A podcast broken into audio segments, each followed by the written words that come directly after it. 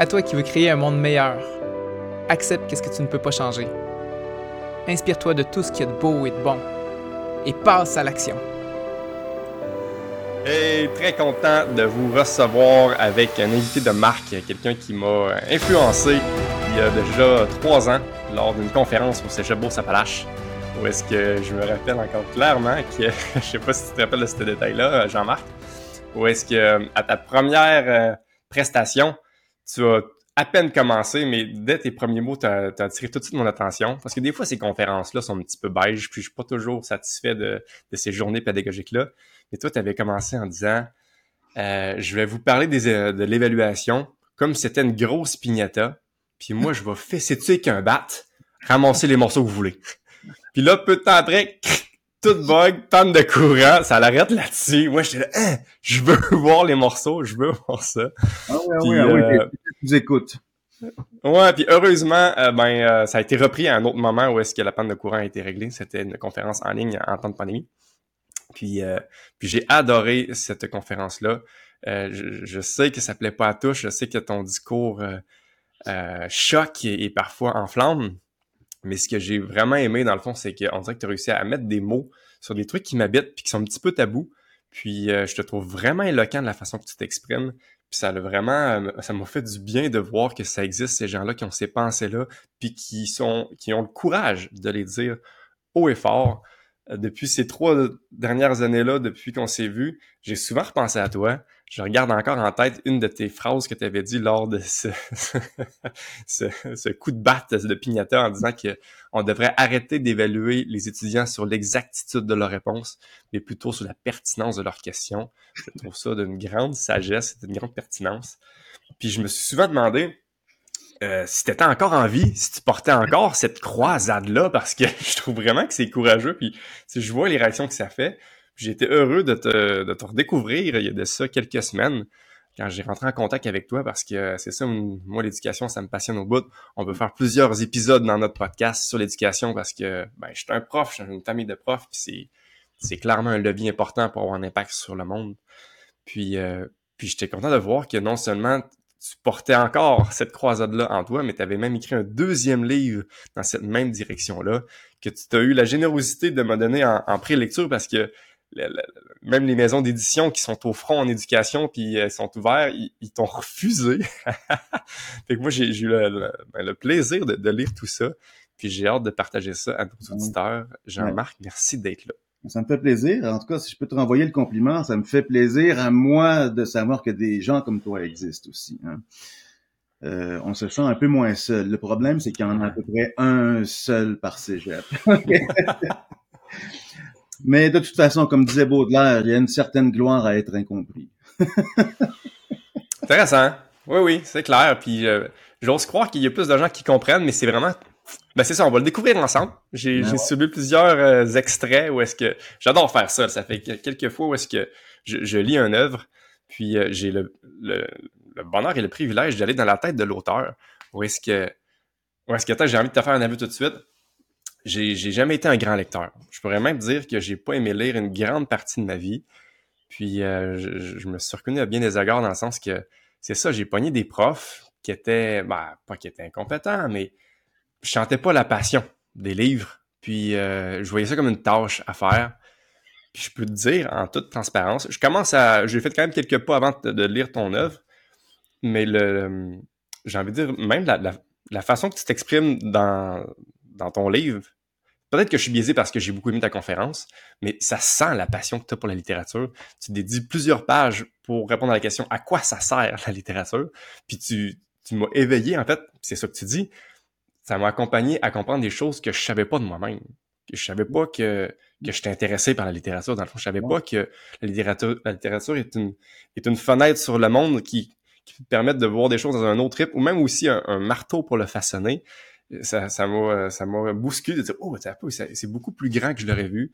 Puis de le dire avec fougue et ferveur, même à travers euh, une page noire et blanche. Euh, tu, m'as eu, Jean-Marc. Merci de, nourrir la, passion que je savais même pas que j'avais en, dans moi pour la littérature.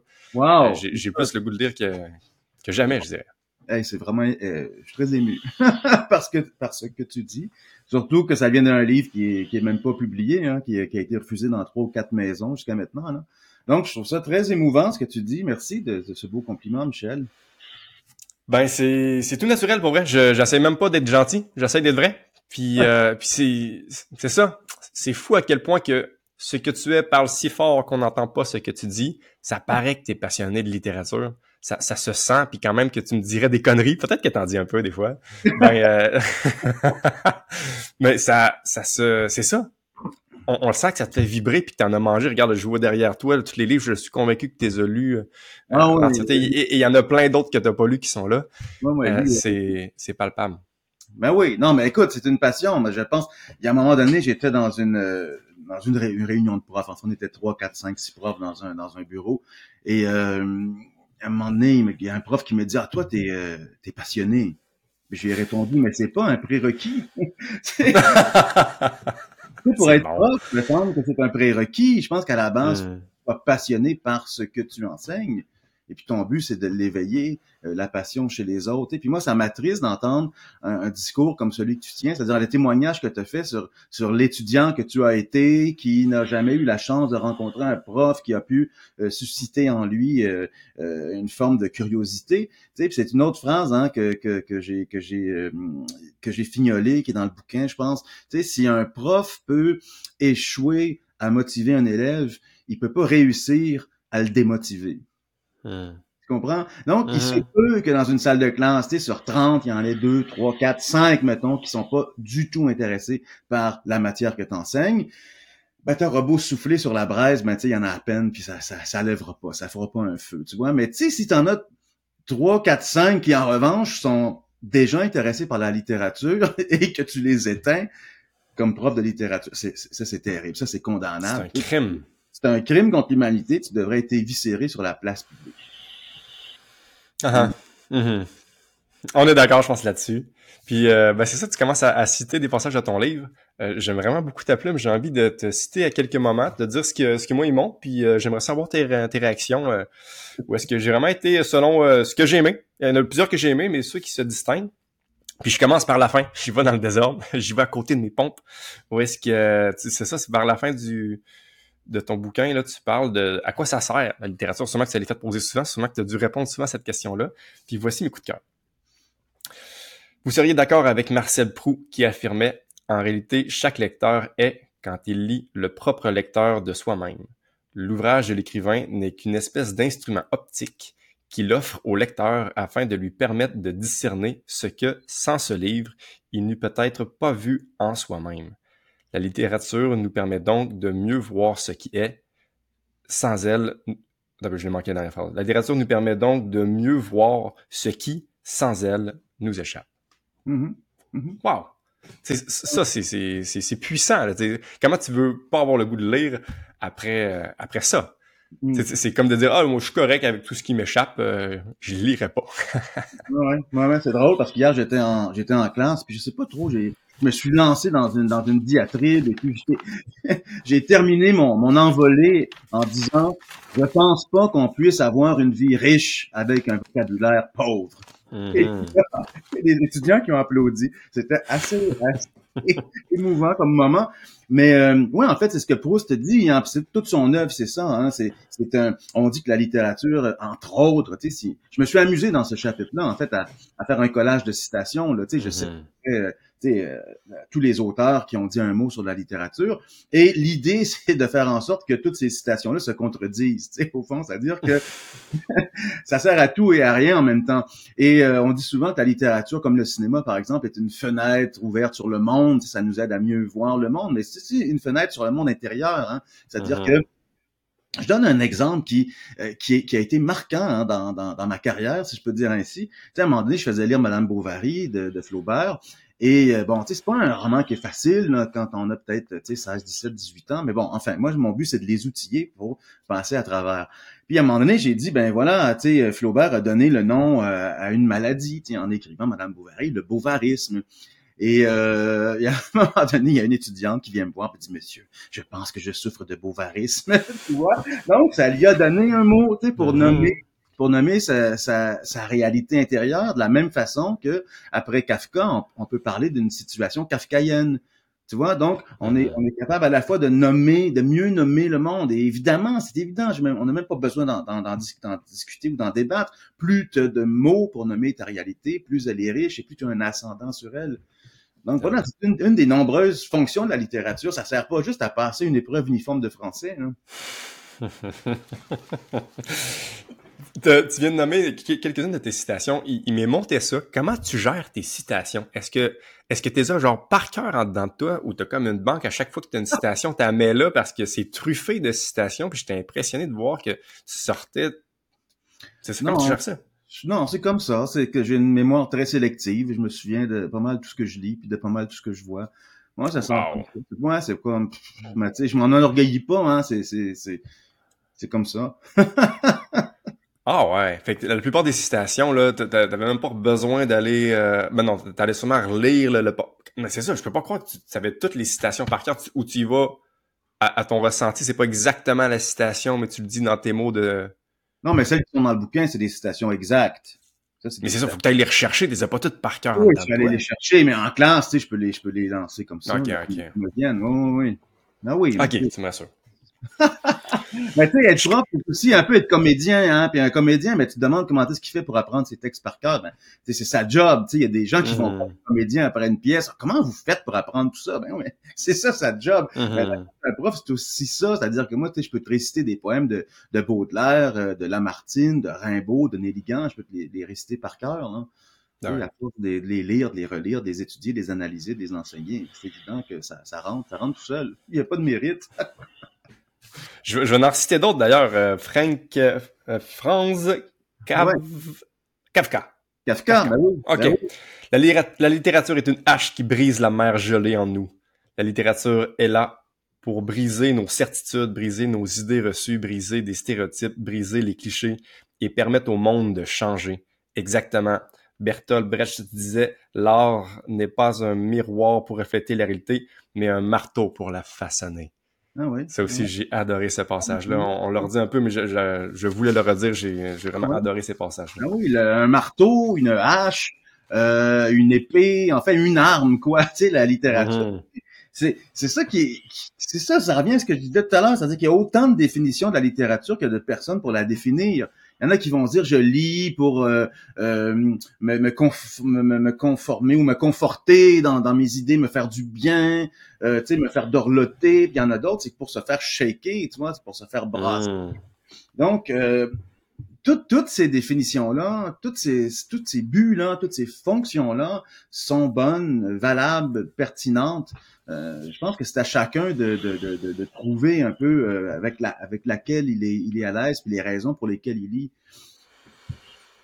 Tellement. Puis hey, j'ose une citation que j'ai pas lue dans ton livre, mais qui m'a euh, qui m'a fait rappeler que j'avais entendu ça, puis j'ai été la rechercher. Une citation de Carl Sagan. C'est un anglophone. Il écrit en anglais. Sa citation est en anglais, mais je vais me risquer d'improviser une traduction libre ici. Puis euh, dis-moi ce que tu en penses. Quelle chose étonnante qu'est un livre? C'est un objet plat, fait à partir d'un arbre, euh, flexible, ou est-ce qu'il y a plein de symboles noirs un peu étranges écrits sur le papier? Mais une fois que tu plonges et tu te mets à lire le livre, tu rentres à l'intérieur d'un esprit d'une autre personne peut-être quelqu'un qui est mort depuis des années, voire des, des milliers d'années. Euh, euh, puis cet auteur-là te parle clairement et silencieusement dans ta tête, directement à toi. Euh, L'écriture est probablement une des plus grandes inventions de l'humain. Ça rapproche, ça, ça rassemble des humains qui se sont jamais rencontrés à travers le siècle. Ça brise les chaînes du temps. Euh, le livre est la preuve que l'humain est capable de magie. Oui, oui. Ça me fait déjà entendu cette citation-là? Non, non. Mais, oh, yeah, je t'ai appris quelque chose. Il y en a, oui, tant mieux. Ben, ça, ça c'est pour ça qu'on enseigne aussi pour apprendre dans les deux Mm. sens. Mais ça me faisait Mhm. penser. Il y a plein de citations qui me traversaient l'esprit quand tu citais celle-là. Euh, une de Valérie, une de, de Paul Valéry, une de Georges Steiner. Tu sais, Steiner qui avait dit euh, sur un plateau de Bernard Pivot, euh, euh, il parlait de, de, de l'Iliade et l'Odyssée d'Homère, mais il disait c'est peut-être naïf, mais moi ça m'émeut de savoir que ça a été écrit des siècles avant Jésus-Christ, de savoir que quelqu'un des siècles avant Jésus-Christ a écrit ça, puis que je le lis maintenant, ici et maintenant. Donc lui, il, il- c'est peut-être naïf, mais ça m'émeut. C'est vrai que c'est une voie qui traverse les siècles, mais en même temps, je pense que, que, que Valérie qui disait quelque chose comme euh, à partir du moment où on sut lire des yeux, toute la littérature fut altérée. Hein? C'est-à-dire que c'est sûr qu'on peut lire pour soi-même, en soi-même, en silence, mais le, le plaisir aussi et le gain, le gain signifiant euh, qu'une lecture à voix haute peut t'apporter. Tu sais, c'est quand même ça, c'est quand même quelque chose aussi. Hein, comme euh, tu peux Mhm. lire une pièce de théâtre, mais tu peux aller la voir. Il y aura un gain signifiant. Donc, entendre euh, un comédien, un acteur, un, un prof lire un poème, par exemple, oh, ça fait ressortir des subtilités et des nuances que tu n'avais peut-être pas ressenties à la première lecture. Donc, tu vois, tu sais, c'est à double tranchant. C'est sûr que c'est fascinant de lire pour soi-même. Tu as comme deux esprits qui communiquent comme ça de façon un peu spectrale ou fantomatique, mais en même temps, le, le lire, le verbaliser, euh, il y a aussi quelque chose d'absolument fascinant. Mhm. C'est un bon point. Je termine une dernière chose si vous n'êtes pas encore convaincu que la, littérature, c'est vraiment de quoi de magique et, et que tous devraient faire. Je cite euh, Tchekhov, qui soutenait que la littérature consiste à poser de bonnes questions et à laisser la réponse au lecteur. Euh, ce que j'essaie de rebondir un peu sur euh, ta question, euh, ça me permet de, clarifier quelque chose. C'est-à-dire que quand j'ai publié mon premier livre, il y avait des gens un peu comme comme toi, j'avais des je l'ai dit, là, ma- statistiquement, c'était un par, par cégep. Il y, a un gars, je, je reçois un courriel d'un prof de Rivière-du-Loup, du cégep de Rivière-du-Loup, qui dit J'ai lu ton livre, merci, bravo, je pense comme toi. OK, cool. Je reçois un, courriel d'un prof de Marie-Victorin, que j'ai jamais rencontré, qui me dit Ah, j'ai lu ton livre, merci. Bon, la bourse, etc. Donc, j'ai comme ça hein, un, prof par cégep à peu près, qui m'écrit, me dire bravo, merci d'avoir dit ça. Mais en revanche, il y a plein de gens qui, qui, qui veulent m'assassiner. Il y a des gens qui me disent, mais pour qui il se prend, ce gars-là? Tu sais, pour qui il se prend? Euh, tête enflée, espèce de, de, de, d'outrecuidant personnage, comme il est présomptueux, etc., etc.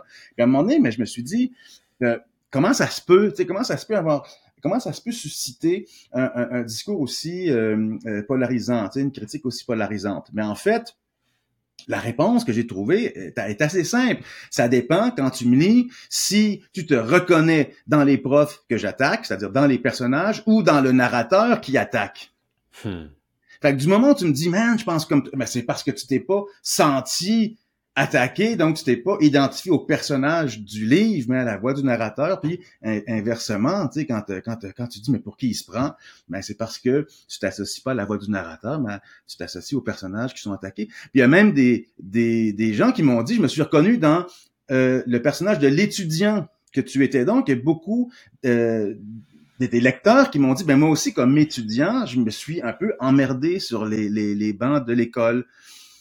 Donc, et puis ce que j'ai trouvé, drôle aussi, c'est que même, euh, tu sais, si je fais le portrait de mon père, en fait, c'est un portrait évidemment qui est un peu euh, hy- hyperbolique, qui est un peu exagéré, qui est un peu euh, fantasmé, donc hein, je noircis les traits.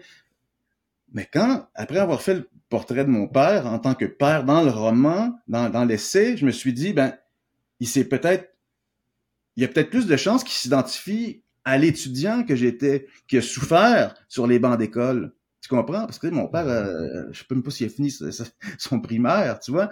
Donc, on sait pas, tu sais, quand on écrit, on sait pas ce que ça va éveiller chez les, les lecteurs. Donc, c'est pour ça qu'on pose des questions, on, on dresse des, des portraits, on, on, on, se lance, on, on lance des, des coups de gueule, puis après, mais ça résonne comme, comme, comme, comme ça, ça va résonner, quoi. On n'est plus maître de ça après, ça nous appartient plus. Voilà. Mhm. C'est ça aussi la littérature. Il faut accepter ça comme auteur, d'avoir des euh, des gens, par exemple, qui ont lu mon dernier chapitre, et puis j'ai eu en- encore là tout l'éventail des lectures. Il y en a qui m'ont dit Ah, le dernier chapitre, c'est tellement émouvant. D'autres euh, qui ont vu ça comme quelque chose de très, très euh, positif. D'autres qui ont vu ça comme quelque chose de très, très négatif. Et d'autres qui ont juste pas compris. j'ai pas compris. Ouais.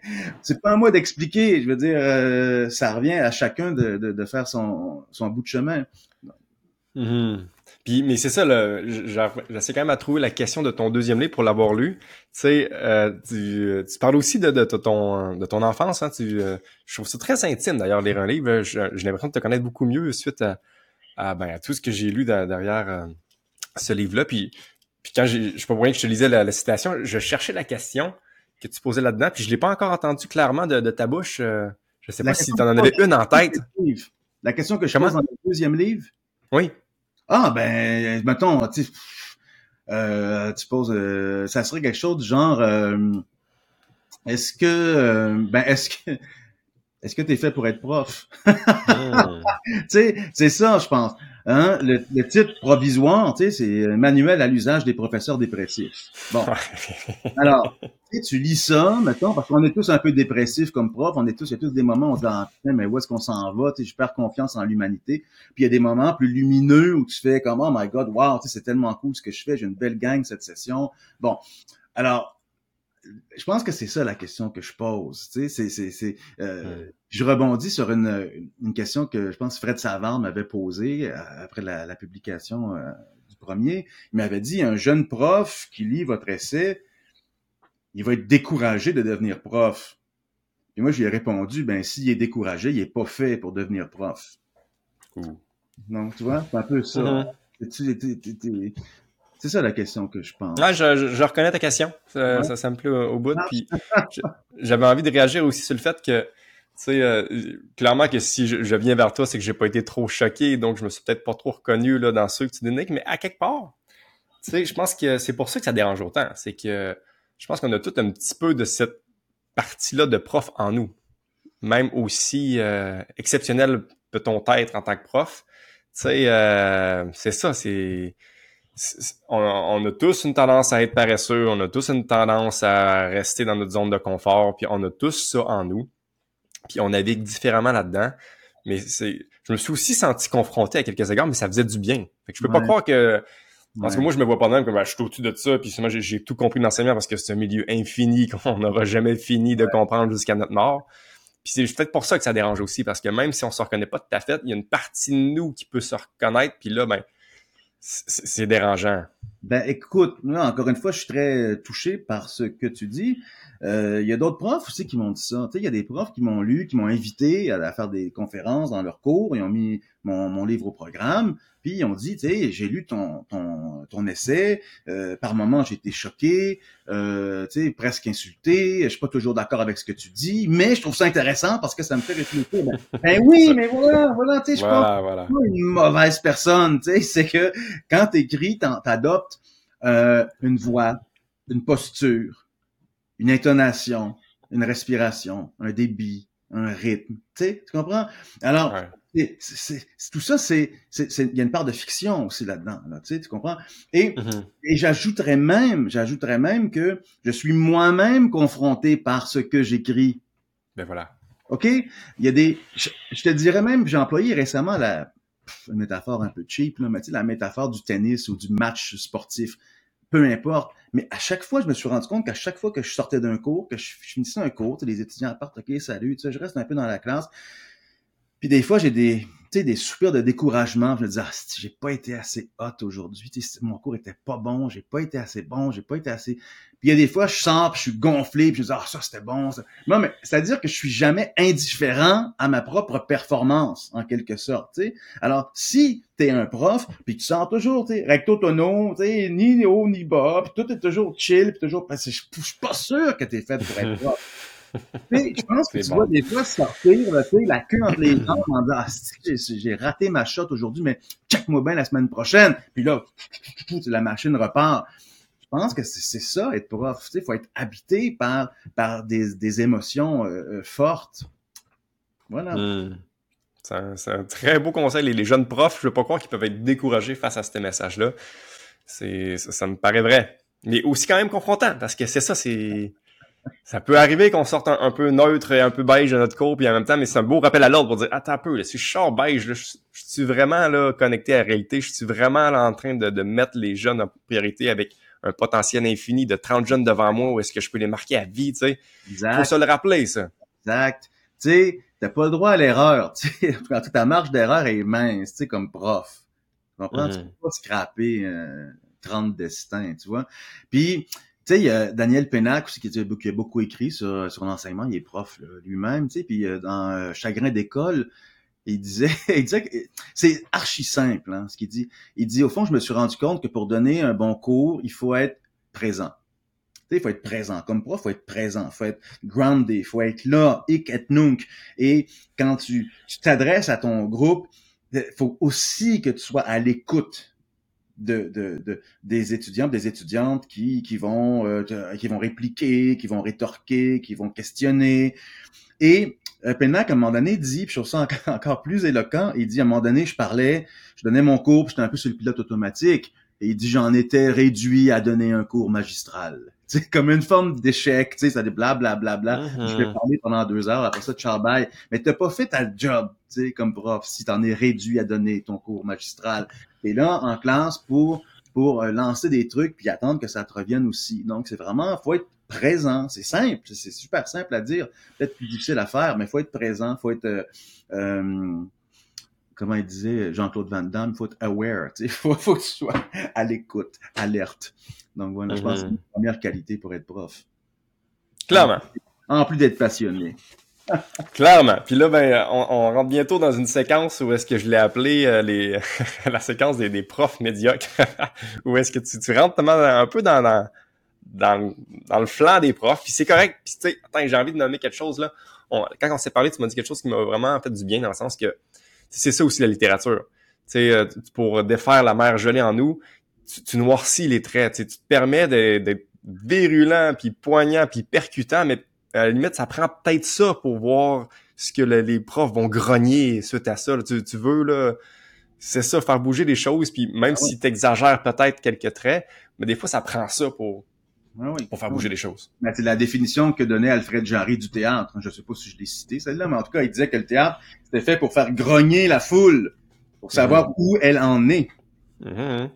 Mm-hmm. Oui, tu l'as cité. Ouais, exact. Je, je, reprends tes mots à gauche et à droite. tu, tu... pas de l'avoir oui, oui, je confirme. Euh, Putain, moi, un, avant de rentrer dans ce chapitre-là, il y a, y a, une séquence que j'ai beaucoup aimée, euh, qui, euh, jamais en contexte, où est-ce que, tu sais, ça commence à faire plusieurs années que le système d'éducation est roule, tu sais. Euh, puis, euh, souvent, le système d'éducation, quand on, on, on appelle à, à, à peut-être le changer ou apporter des modifications ou euh, ça briser l'inertie, ben souvent il y a le discours, ben hey, attention, la culture générale, ça fait longtemps que c'est là, puis tu veux comme, c'est comme sacré, on veut pas le faire bouger, comme si c'était vraiment très très bon.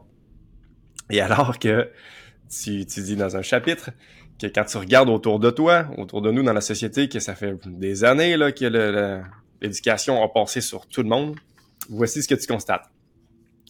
Les ruelles grouillent de monde scrappé, magané, dérenché chaque jour, on voit des petits boss de bécosse qui régurgitent dans les vomitoires sociaux leur haineuse déjection.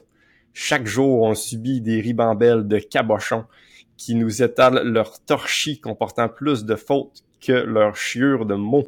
Chaque jour, on entend des mononcles et des matantes qui, de leur attristante toundra intellectuelle, brandissent avec fatuité l'étendard décoloré de leur prêt-à-penser. J'adore cette séquence-là. C'est pouf, pouf, pouf, pouf.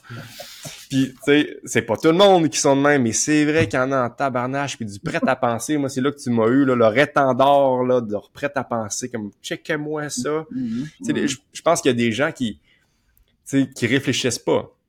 Ils ont juste des pensées qui viennent à eux, puis ils les disent, puis ils pensent que c'est une réflexion, ah, on en aurait des exemples. On va, on va, on va, pas, on va pas leur faire la passe à ceux-là. Ils sont trop nombreux. Mais euh, s'il faut contextualiser, est-ce que le passage que tu viens de lire, c'était pour répondre à, à, ceux qui disaient ouais, il faut pas toucher au cours de la formation générale euh, parce que la culture c'est important. Mais là, tu sais, s'il y a pas de culture, si on n'a pas, si on partage pas des symboles communs, je veux bien là, je, suis pas en désaccord avec avec cette idée-là, mais c'est une idée qui est romantique hein, et qui et qui et qui est pas ancré dans la réalité. C'est-à-dire que si ce raisonnement-là est, est, est, est, juste et bon, eh ben euh, ça. Pour comment t'expliques ça Les cabochons, puis le monde des puis les épais. Je veux dire, il y en a à la pelle des épais. Je veux dire, les médias sociaux ont juste rendu ça plus palpable, mais pourtant ces gens-là sont tous passés par le, le, le cours de formation générale. Mais ça, marche pas, ces deux discours, là, tu comprends que c'est un discours qui me semble déconnecté? on peut pas être en désaccord avec ça. C'est sûr que la culture, c'est important, puis etc. Mais il y a quelque chose qui, a chié quelque part. Il faudrait qu'on... Exact. Exact. c'est ça, je, suis ton avis. Il y, a, clairement un indicateur qui, a de quoi adresser. Puis j'ai quand même l'élan de nuancer que notre système d'éducation a, ses forces aussi. Ils, font, ils font des choses de bien, hein, où est-ce que où est-ce qu'il faut aussi voir les deux côtés de la médaille. Mais, mais de là à ne rien changer, c'est comme de laisser entendre qu'il a comme atteint euh, son, son summum alors que c'est faux. Il y a vraiment des trucs à adresser. Puis, puis c'est là que le bas blesse, où est-ce qu'on dirait qu'on est frileux à adresser ça, puis c'est comme un peu tabou. Puis spécialement par rapport aux profs, où est-ce que c'est comme dur d'attaquer les profs. On dirait que c'est on n'a pas le droit, tu sais. Ben oui, ben oui, ben il y a quelqu'un qui me faisait remarquer récemment que c'est comme si je m'en prenais aux infirmières, tu sais, je veux dire, tu peux pas t'en prendre aux infirmières, tu sais. Donc, tu sais, euh, Catherine Dorion vient de sortir un, livre là euh, sur les, politiciens, je l'ai pas lu, mais tiens, enfin, on, est capable de comprendre que que, qu'il va pas de main morte, et puis donc tu te rends compte que les politiciens sont pas intouchables, mais les profs, oui. Je comprends pas pourquoi les profs seraient intouchables. Je veux dire, je veux dire, on en, je veux dire, les profs eux-mêmes, eux-mêmes, là, tu sais, nos collègues, eux-mêmes, ont subi l'enseignement de mauvais profs. Ça, c'est non négociable. Tout le monde le dit. Ah, moi, il y a un prof qui m'a marqué. Ben, comme un sur une centaine. Un sur cent, c'est un échec. Tu comprends? Non, je veux dire, eux-mêmes, ils reconnaissent qu'ils ont été euh, victimes, tu sais, d'un mauvais système d'éducation. Mais là, comme ça, par magie, eux, ils seraient pas des mauvais profs, tu sais. En tout cas, c'est ça qui, c'est l'hypocrisie derrière ce discours-là qui me rend malade. Hein? C'est-à-dire, les profs sont là, euh, qui, qui, qui, qui varlopent leurs étudiants en leur disant, ah, il faut travailler, hein, il faut travailler, puis il faut atteindre l'excellence, hein, puis il faut faire preuve d'ouverture d'esprit, hein, puis il faut se remettre en question, hein. Et eux, tu sais, est-ce qu'ils se remettent en question? Est-ce qu'ils visent l'excellence? Est-ce qu'ils travaillent? Je veux dire, c'est, c'est, c'est ça pour moi qui est la base du problème. Puis c'est la citation de Saint-Luc que j'ai mis en exergue d'un des, d'un des chapitres. Pourquoi vois-tu la paille dans l'œil de ton frère puis pas le 2 par 4 que t'as dans le c'est ça qui me rend malade. C'est comme, on peut plus faire un examen de conscience, une, une, une, introspection minimale, tu vois, parce que tu sais, comme je le dis, c'est que c'est simple pour un prof, tu sais, euh, c'est simple pour un prof qui enseigne une matière de s'imaginer que tout le monde devrait triper sur sa matière. Tu sais, mais c'est pas de mm-hmm. même que ça marche. c'est pour ça que je dis à la fin d'un des chapitres qu'il faudrait, il faudrait donner le cours, tu sais, qu'on qu'on aime comme le cours qu'on a détesté recevoir. Tu sais, il y a tous, moi, moi, c'était les cours de maths. M'excuse, Michel, mais tu sais, moi, les cours de maths, ah. C'était, l'enfer. Tu sais, j'avais pas l'esprit mathématique. Moi, les chiffres, c'est, euh, c'est, c'est quelque chose qui me, à chaque fois que j'écris une date, un numéro de à chaque fois qu'il y a des chiffres, je me trompe. OK? C'est, c'est bon. Et, euh, et on m'avait évidemment obligé, tu sais, ou peut-être pas obligé, mais en tout cas, on m'avait euh, fortement conseillé de suivre au, secondaire des, des, cours de rattrapage ou d'aide aux devoirs en mathématiques. Mais tu sais, c'est comme si par magie, j'allais devenir bon en, suivant des cours. C'était aussi pénible. Tu sais, c'était aussi pénible. Donc, si j'ai pas la bosse des maths, comme on dit, mais tu sais, si, ça va prendre un, un esti de bon prof, tu sais, pour me faire aimer ça, tu sais. Donc, c'est pour ça que je disais tantôt que tu peux échouer à me motiver. Tu sais, dit si je suis pas motivé, je suis pas motivé, tu peux, euh, tu peux, euh, euh, tu peux manquer ta, ta, ton, ton coup. Alors que si j'aime les maths, puis je rentre dans ton cours, puis je sors de là en disant ah, finalement, je me fais chier les maths. Là, tu sais, c'est ça. Là, tu viens de réussir à démotiver. Puis ça, c'est ça, c'est moins, c'est moins louable. Mais en, mais en, mais en. Mais là, les profs intouchables, on va aller les toucher. Allons-y. Dans le vif du sujet, je te cite les passages que j'ai trouvés les plus savoureux. j'ai peur. Le bon prof n'est pas simplement celui qui se montre encouragé par l'encouragement de ses étudiants, mais celui qui ne sera pas découragé par le découragement, ça fait un peu référence à ce qu'on disait. Puis en fait, il est là le point là où est-ce que c'est limite notre job de gérer les découragements. Puis tu le fais référence un, peu plus loin dans le texte où est-ce que c'est comme si un médecin vous avouait je ne sais pas ce qui se passe ces temps-ci, mais tous les patients qui viennent me consulter sont malades. Ou comme si un restaurateur vous confessait, je ne sais pas ce qui se passe ces temps-ci, mais les clients entrent dans mon restaurant et ils ont faim mais n'est-ce pas votre travail de les soigner, de les substancer? changer de boulot si cette routine vous écœure et laisser la place à ceux qui ont envie de guérir et de nourrir. Je pense que le parallèle est évident. En tout cas, dis-moi si je me trompe, mais c'est ça, là, la job des profs. Là. Limite, ceux qui sont déjà motivés, là, on n'a même pas besoin d'être là. ils, ils, ils, peuvent limite se gérer. C'est là où est-ce qu'on peut faire une différence, c'est avec ceux qui sont découragés. C'est là que notre job a, sa pertinence à mon regard. Euh, écoute, tu sais, pendant la pandémie, en fait, tout ça c'est né un peu pendant la pandémie. Euh, parce qu'il y en avait du prof découragé au, au, au centimètre carré, euh, les nouvelles plateformes, euh, les, les, la nouvelle technologie, etc., etc. Et donc, encore là, c'était un peu le même, le même discours, euh, le même point aveugle ou le même angle mort que, que, que, je, que je rendais évident plus tôt. C'est-à-dire que les profs arrêtaient pas de se plaindre des étudiants qui étaient découragés des étudiants qui étaient démotivés. Mais tu sais, il le disait dans un soupir de découragement. Moment donné, tu sais, c'est l'œuf ou la poule, tu sais. Si c'est évidemment pas les étudiants qui vont se montrer comme par magie motivés, ben c'est la job du prof de l'être. Je dis pas qu'un prof ne doit pas être démotivé, mais en tout cas, il doit pas le montrer. Puis c'est pour ça que je dis des fois, un bon prof doit être un, doit être dans le déni, tu sais, quelque part. C'est sûr qu'il y a des moments ou, tu sais, j'ai envie de leur, de leur pitcher des affaires, puis de dire, hey, là, tu sais, comment, euh, réveillez-vous. Mais non, je refuse de tenir publiquement, tu sais, en classe, ce discours-là. Je refuse de, de, les, de les diminuer, de les, de les dévaloriser, tu même si je le pense par moment. J'ai, j'ai pas le droit de faire ça. OK? Puis j'ai pas le droit de leur faire la morale. Hein? Moi, quand j'étais à votre place, hein, gna, gna, gna, puis vous allez voir plus tard, puis gna, gna, gna. Non, comment veux-tu? C'est, tu sais, ton but, le but ultime, c'est quoi? Le but ultime d'un prof, c'est d'arriver à allumer ses étudiants, ses étudiantes. C'est ça le, le, vrai but, c'est d'arriver à les encourager, les arriver à se, à, s'accomplir puis à se dépenser. Mm-hmm. Donc, c'est-tu en les, en les, en les, en les dévalorisant, en les diminuant, en les dénigrant que tu vas y arriver? Non. Mais à l'enfant de ta gueule, Va, va, va, va, va, virer des boulettes chez McDo, là, tu sais, c'est pas ta place.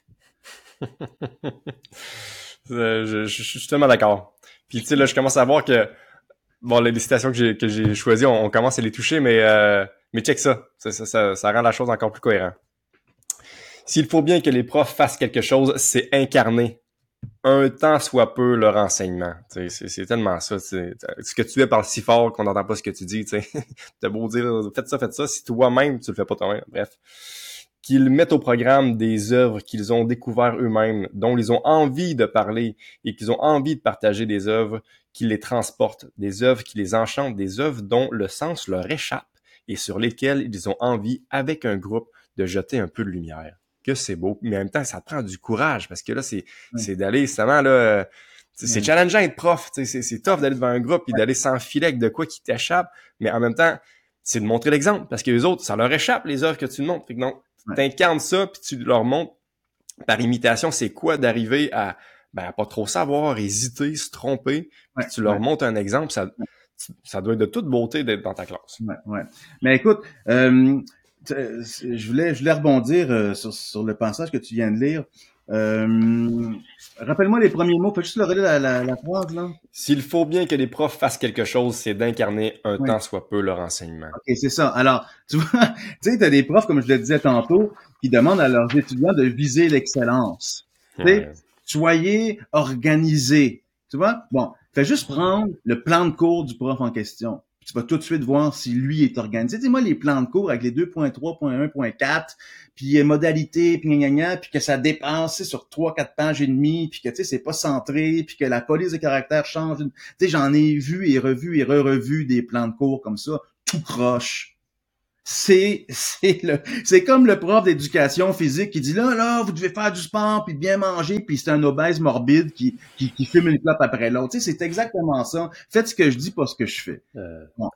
puis le, le, deuxième point sur lequel j'aimerais rebondir c'est justement le danger hein euh, tu sais l'espèce de terrain miné sur lequel doit constamment marcher un prof. Puis là ça va me permettre justement de faire un, de te raconter une anecdote qui est liée à, euh, au prof de mathématiques.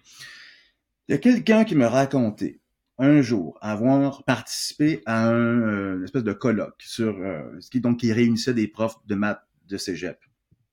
Donc mettons qu'ils sont 100 profs, il y a 100 profs dans la salle et il y a le conférencier qui dit bon, alors voilà, j'ai une question pour vous, vous êtes tous des profs de maths, euh, combien y a-t-il de carrés dans un jeu d'échecs Bon.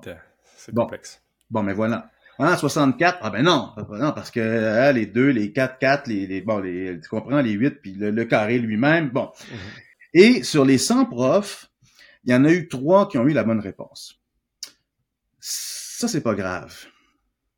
Ce qui est plus grave, c'est la réponse à la question que le conférencier a posée. OK, maintenant, il y a 97 profs, si mes, si mes calculs sont exacts, il y a 97 profs qui n'ont pas la réponse. il y a 97 profs qui n'ont pas la réponse. Qui serait prêt, tu sais, euh, maintenant, d'aller dans une classe puis de se pencher sur ce problème-là avec ses étudiants? Hmm. Là, ils sont tous rétractés, tu vois. Personne n'a osé. Mais ça marche pas. Ça marche pas. Puis, si je fais le parallèle en littérature, moi, ce que j'aime bien et ce qui, ce qui, ce qui m'excite terriblement, c'est d'arriver en classe et d'ouvrir un texte que j'ai jamais lu, ou que j'ai jamais analysé. Et puis, on l'analyse ensemble. Et ce qui fait que, comme tu l'as dit, tu tes questionnements en tant que prof, tu tes questionnements, tes, tes piétinements, tes émotions, tes, tes, tes, tes trous noirs, tes, tes angoisses, tes, tes euphories, tes exclamations, tes jouissances sont live, sont réelles, sont vécues, elles sont pas jouées, elles sont pas feintes, elles sont pas stagées. Et là, t'as un groupe devant toi qui fait comme oh shit, il a l'air d'avoir du fun, lui là, il a ça a l'air d'aller en lui de sortes d'affaires. Bon, ben tu sais, je pense qu'on devrait s'y mettre nous aussi, tu sais.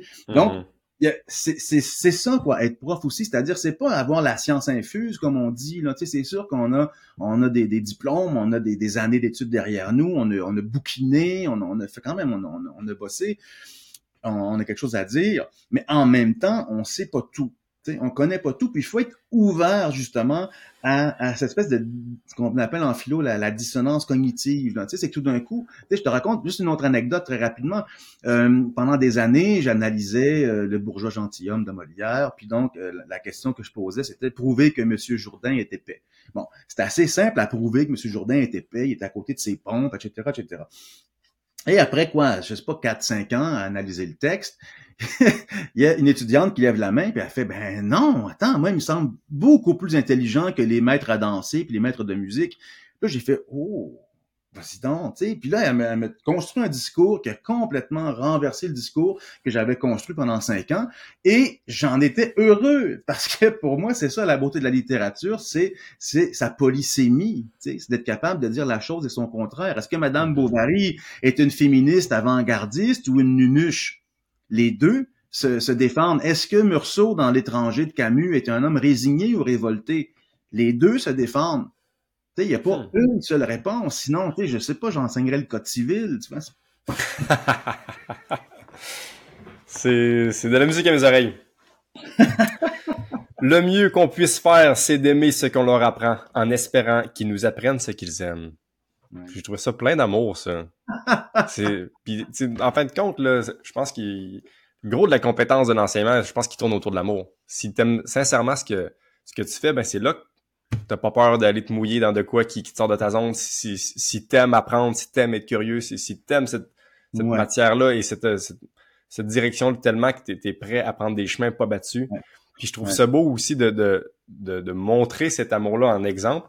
Puis si tu réussis à voir ce qu'ils aiment, ben là, il commence à avoir un, un lien fort. Là. Parce que quand tu réussis à connaître tes étudiants, tu mets beaucoup l'accent là-dessus, je trouve. Puis je trouve ça tellement que ça fait toute la différence, dans le fond, là, d'être capable de créer un lien. Ben, je trouve que c'est un, c'est un beau message, encore une fois, aux jeunes profs Ouais. qui nous écoutent. Mais c'est drôle parce que tu parles d'amour, alors que dans le premier livre, je parlais beaucoup de jalousie. Hein. Tu sais, je disais que la jalousie était le moteur de l'enseignement. Euh, moi, toute, toute ma vie, Ouais. tu sais, j'ai- non, mais c'est oui, mais c'est vrai, ben, ça, tu vois comment ça, ça résonne, hein? ça, ça m'oblige à, à, à, à- nuancer, puis à enrichir, puis à préciser mon discours. C'est-à-dire que, sais, souvent, je termine mes cours, mettons, en- j'enseigne aussi le cinéma, puis je montre beaucoup de séquences, évidemment, des séquences de films, disons, de, tu sais, une minute, deux minutes. Puis à, la fin des cours, je m'amuse toujours à montrer à l'écran le nombre de séquences de films qu'on a vus. Tu sais, souvent, ça tourne autour de 50. Puis là, à chaque fois, je demande, tu sais, qui a vu tel film, qui a vu tel film, puis j'ai très peu de, mains qui se lèvent.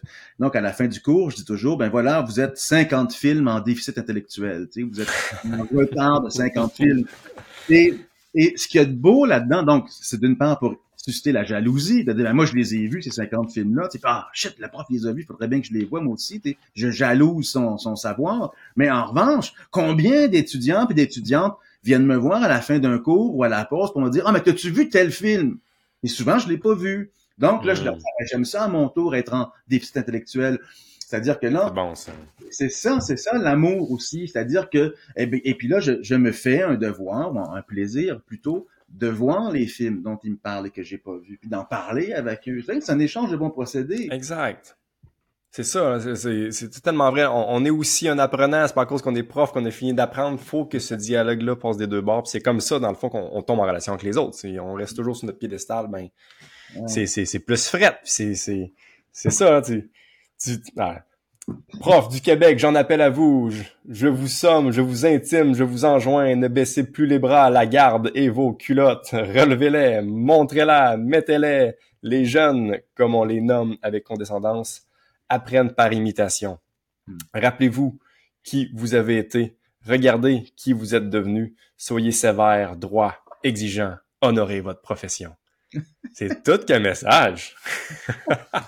c'est ça, là. Je te sens encore en croisade là, avec ces mots-là. Tu, parles à tous les, profs du Québec là, dans ton livre. Je sais pas ce que j'avais fumé ce jour-là. non, mais, mais euh, oui, non, les profs, euh, euh, on apprend par imitation. Je veux dire, c'est chez Aristote. Hein. Aristote explique la naissance des œuvres d'art par imitation. Puis tu regardes les enfants, les, petits enfants, comment ben imiter, euh, la, la, position de papa qui regarde la télé, ils vont se croiser la jambe de la même façon, ils vont imiter. Absolument. Tu sais, je suis un peu hétéronormatif. Et là, ils vont, on imite après, puis on apprend des comptines, puis on imite le prof qui fait des gestes. Bon, mais c'est la même chose. Parce que fait que moi, quand j'arrive en classe, je pense que la première chose que je, la première chose dont je leur parle, c'est du, euh, je leur parle du livre que je suis en train de lire ou du film que j'ai vu la veille. Tu vois, donc, hmm. pour leur montrer au fond que si j'enseigne la littérature, euh, c'est parce que j'aime lire. Et si j'aime lire, ben je vais lire euh, tous les jours. Tu sais, c'est pas, tu sais, je ne pense pas. C'est comment disait le, le, philosophe Alain. Ce n'est pas parce qu'on a, tu vois, celle-là, je l'ai, je l'ai, je l'ai oublié. Ça fait trop longtemps que je l'ai cité. Je ne pense. Ça me rassure. Je ne pense pas qu'avoir étudié, non, je l'ai retrouvé. Je ne pense pas qu'avoir étudié soit une si bonne chose si on n'étudie plus. Ouh. Tu vois? Donc, c'est pas parce que j'ai fait un bac, une maîtrise en et, un doctorat en littérature, donc que j'ai beaucoup lu, que je dois m'empêcher de lire. Et, et, souvent, je rencontre des profs de littérature qui lisent pas. Il y a des profs de littérature, des collègues qui m'ont dit, j'ai pas lu un livre de l'été. Comment est-ce possible? Moi, ça me rentre pas dans la tête. Et je veux dire, c'est pas normal non plus que j'en apprenne plus sur la littérature en parlant à des amis comme ça dans des bars, tu sais, qui m'apprennent l'existence d'un auteur, d'un livre, et et que j'en apprends pas dans des discussions entre collègues. C'est-à-dire que des fois, j'apprends plus en deux heures de discussion avec un ami quand, que j'en ai appris en cinq ans de vie départementale. Il y a quand même quelque chose qui cloche. Ouais. Ah ouais, c'est ça, ça. Ça fait mal. Ça fait mal. Plutôt que d'attendre un changement qui vient d'en haut, attelez-vous donc, je le répète, à un changement d'attitude, tu le répètes plusieurs fois, lequel est à votre portée?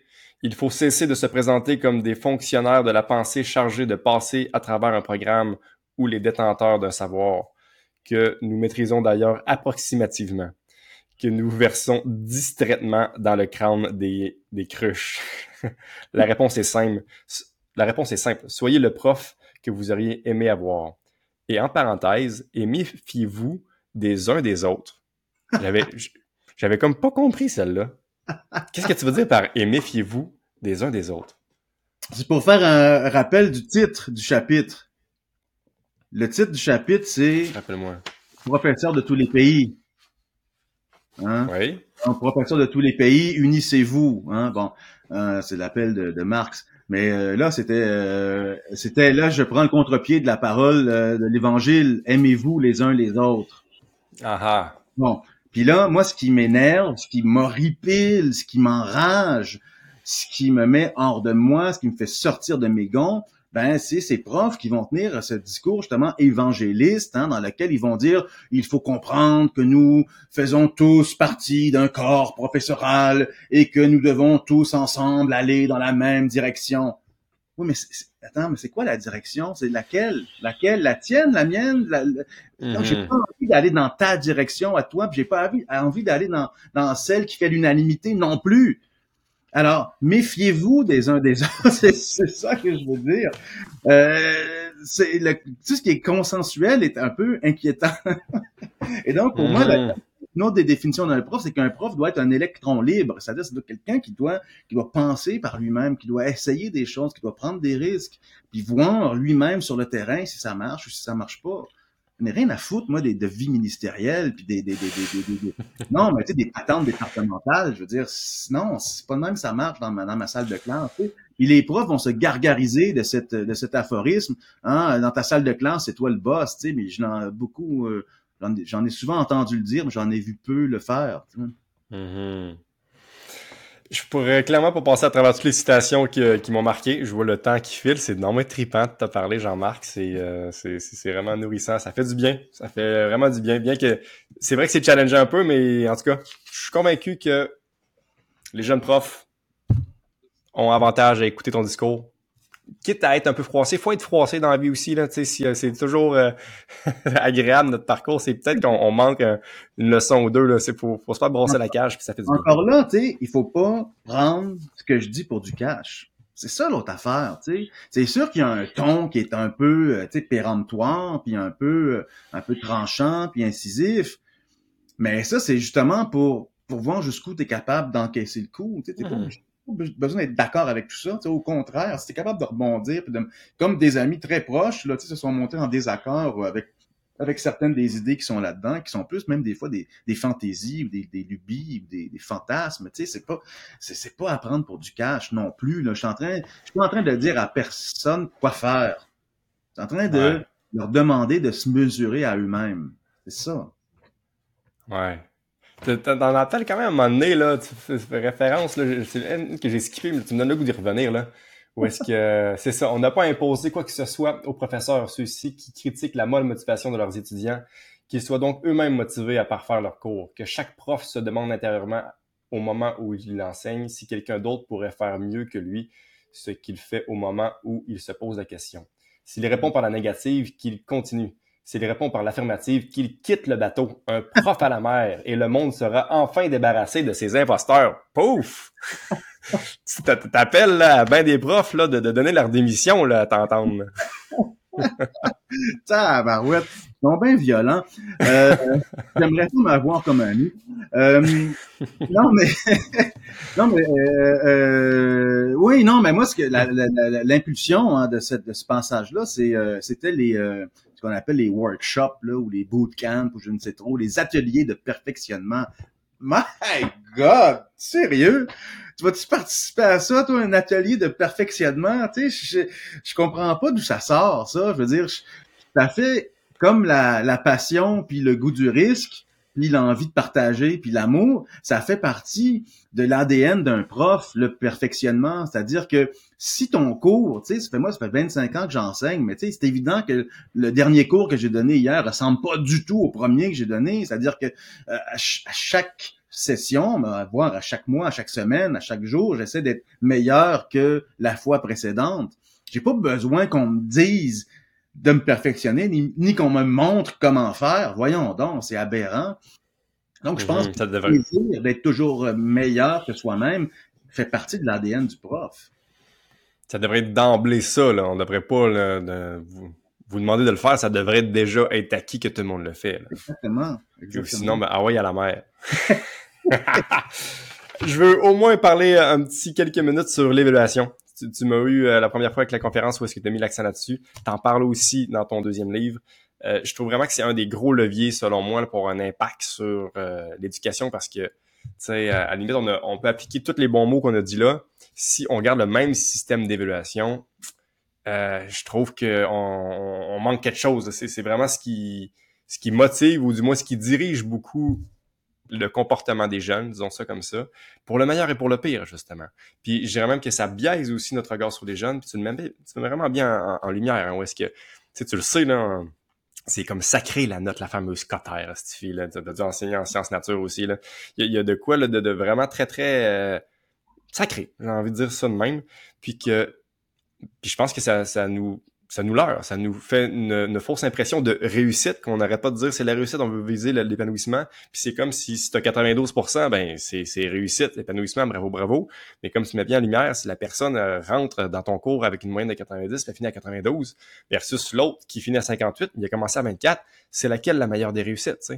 La question se pose. Puis tu sais, c'est ça, faut comme relativiser, il faut comme arrêter de, de, de, le voir aussi uni... Euh, sens qu'on le voit en ce moment. Puis il faut ben, euh, l'utiliser comme, un, comme une aha. Au lieu d'utiliser comme une fin, il faut le voir comme un moyen. Je pense que c'est le gros de ton message. Puis je pense que c'est beaucoup la piste de solution. Ce qu'on ne fait pas tant en ce moment, c'est la fin. On finit par une évaluation finale. Puis c'est, c'est beaucoup une fin et non un moyen. Puis ça me paraît vraiment important qu'on change ça. Parce que ça, ça, ça fait quasiment des crimes. Justement, tu peux, tu peux briser, en blanc un, outil vraiment puissant, en blanc une arme pour démotiver un jeune, d'y qualifier vraiment une mauvaise note puis des mauvaises rétroactions. Tu peux vraiment scraper là, un jeune. Ouais. Ouais, ouais. Ben oui, ben ça c'est c'est moi je l'arrête pas de leur dire, moi je suis contre l'évaluation parce que je ne pense pas que comme des marchandises, vous avez une valeur. Tu sais, il y a pas une on peut pas attribuer une valeur euh, comme une valeur monétaire ou euh, les, étudiants sont pas euh, tu sais les talents sont pas chiffrables, tu sais, c'est ça ça ça échappe aux, mathématiques. Et encore une fois, ce qui est ce qui est désolant, c'est de sais, ça m'apparaît tellement, encore une fois, évident, je comprends pas que on se penche pas là-dessus. Je le propose même dans, dans, dans le chapitre. C'est-à-dire que le problème, c'est qu'on évalue tout le monde de la même façon alors qu'il est évident que personne n'apprend de la même façon et que personne ne performe de la même façon. Et, et, l'idée m'était venue de façon assez assez simple. Tu sais, quand moi je disais, euh, tu sais, moi je détestais à l'université les, les, les, contrôles sur table. Tu sais, moi j'ai toujours dit, je peux pas être intelligent en trois heures. Tu sais, ça me prend plus que trois heures ça me prend trois ans au moins pour avoir l'air intelligent. Ah, quand j'ai appris qu'une maîtrise, c'était comme tu es tout seul chez vous pendant trois ans pour rédiger 200 pages. Oh, ça, ça, ça, ça me plaisait. Ça, ça, c'était parfait pour moi. Donc, ça m'effrayait pas. Et d'autres me disaient, non, moi, je suis découragé, j'ai pas d'autonomie, mm-hmm. j'arrive pas à me motiver. Tu sais, j'aime mieux qu'on me demande de performer en trois heures. Bon. Donc, tu te rends compte que là, on a deux façons d'apprendre, deux façons de performer. Mais après, tu en as qui sont très à l'aise à l'écrit, donc d'autres qui sont dyslexiques, qui ben arrivent à puis d'autres qui sont super à l'aise euh, oralement, puis d'autres qui sont hyper gênés. Bon, mais alors, euh, tu sais, tu demandes une évaluation, tu demandes, euh, par exemple, de faire un compte-rendu critique d'un livre, ben pourquoi est-ce que tu n'accepterais pas que l'un le fasse par écrit et que l'autre le fasse oralement? Donc là, tu donnes les, les, les, les chances égales à tout le monde. Puis en revanche, euh, le problème, tu sais, encore une fois, je reviens toujours au but premier de l'enseignement et c'est ça qu'on perd. On est comme, on est comme dans un cul-de-sac. On est dans le cul-de-sac puis on continue d'avancer dans le cul-de-sac plutôt que de reculer un peu puis de prendre mm-hmm l'ampleur, d'avoir un peu l'ampleur de la situation. Je veux dire, le but, le but dans un cours de littérature, c'est quoi? Le vrai but, là, honnêtement, là, sincèrement, franchement, c'est quoi? C'est de leur donner le goût de lire. C'est ça qu'on veut leur transmettre, une passion pour les textes. On veut qu'ils ouvrent des bouquins et, et, et qu'ils continuent de les ouvrir après notre cours. Tu sais, comme je raconte euh, souvent, j'avais croisé une étudiante dans un bar, tu sais, 5, 5, 6 ans après lui avoir donné le cours, puis elle me dit ça, « Hey Limoges, salut, comment ça va? on va prendre une bière, on discute. Puis elle dit, tu sais quoi, tu sais, Madame Bovary, dans ton cours, là, je l'avais même pas lu. Mais par contre, je suis en train de le lire en ce moment. Tu sais, puis j'ai dit, ben voilà, c'est pour, c'est pour ça que j'ai donné le cours. C'était pour que tu le lises à un moment donné dans ta vie, quand tu allais être prête à le lire. Bon, donc si c'est ça notre vrai but, eh ben, on, on a tout faux. On a tout faux en donnant des évalu en, en, exigeant des évaluations, en leur faisant subir des évaluations. Pourquoi? Parce que, un, ils vont se mettre à lire pour euh, en regard d'une motivation exogène et non endogène, c'est-à-dire avoir un anan, avoir des points. Ils vont pas lire pour le plaisir de lire, tu sais, pour répondre à l'une ou l'autre des différentes fonctions qu'on a énumérées au début de la conversation. Et deuxièmement, l'autre écueil euh, qui, qui, qui, nous attend dans le détour, ben, c'est de leur justement attribuer une mauvaise note Alors là, du coup, du moment où tu as une mauvaise note, ben, tu es découragé, tu n'as plus du tout envie de, de, continuer à lire. Donc, tu vois que l'évaluation, on perd sur, sur tous les plans. Et il faudrait plutôt enseigner la littérature pour tout simplement leur donner envie de lire, tout simplement. Tellement. Tellement. Puis c'est ça, puis ça, écoute, on pourrait en, en, jaser, on pourrait faire un autre épisode juste sur l'évaluation parce que il y a plein de choses que je goût de rebondir. Euh, aussi simple que tu donnes aussi une piste. Si s'il faut absolument évaluer, faisons la chose suivante. Première évaluation, tu, tu corriges vraiment gentiment, dans le sens que tu donnes une bonne note, mais tu donnes beaucoup de commentaires d'amélioration pour lever le flag comme Hey, t'as des trucs à apprendre, mais regarde, c'est cool, t'es bon, euh, je te donne une bonne note. Deuxième évaluation, vous voulez l'équité? Tout le monde cool! tu m'as fait rire avec ça. Ou est-ce que tu là, là l'équité, tout le monde cool, tu donnes une mauvaise note à tout le monde pour vraiment faire une sonnette d'alarme comme Ah ouais, là, là, tu faut que tu t'enlignes pour l'examen final, je veux que tu finisses fort. Puis pour l'examen final, t'es bon joueur. Tu donnes une bonne note représentative. Puis déjà, là, tu, l'utilises plus comme un moyen plutôt que juste une finalité. Je trouve l'idée bonne et savoureuse et très équitable. puis, puis tu parles aussi de l'échec qui est intimement lié. Que je voudrais vraiment lire ce passage-là. Premièrement, l'échec n'est pas un boulet que l'on traîne à nos pieds. L'échec est aussi, rappelons-le, une façon d'apprendre. Ah, c'est qu'il faut le rappeler. On peut rouler lentement sans regarder devant, frapper un mur, prendre l'ampleur des dégâts et euh, la mesure des exigences, s'étonner des attentes, admettre sa paresse ou sa nonchalance, ses lacunes ou son incompétence, se cracher dans les mains, se retrousser les manches, se redresser et recommencer. On peut sortir grandi d'un échec, et puis il y a pire que l'échec, l'abandon. Certains se donnent au moins le mérite d'échouer. Mm-hmm. Que c'est beau. et que c'est vrai.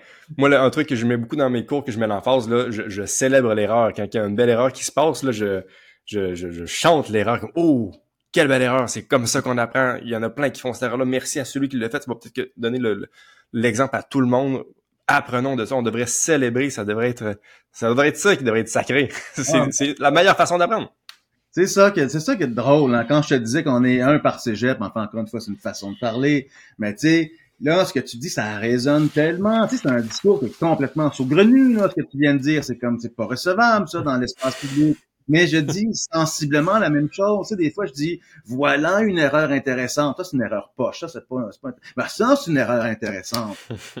elle est, elle est, elle est, elle est pédagogique, elle est didactique, elle nous tire vers le haut. Tu sais, même des fois aussi, je, je me rappelle d'un cours à, l'Université Laval où j'avais demandé à la médiathèque de, de commander un film là, la, la, personne responsable regarde le film, regarde la pochette, regarde le titre, dit, mon, ça a l'air d'un mauvais film, c'est pourquoi vous voulez commander ça? Ah, c'est en effet un mauvais film, c'est peut-être le, le, pire film que j'ai vu de ma vie, mais pourquoi vous voulez commander ça dans un cours d'université? Ben, parce que c'est pédagogique, il y a là tout ce qu'il ne faut pas faire.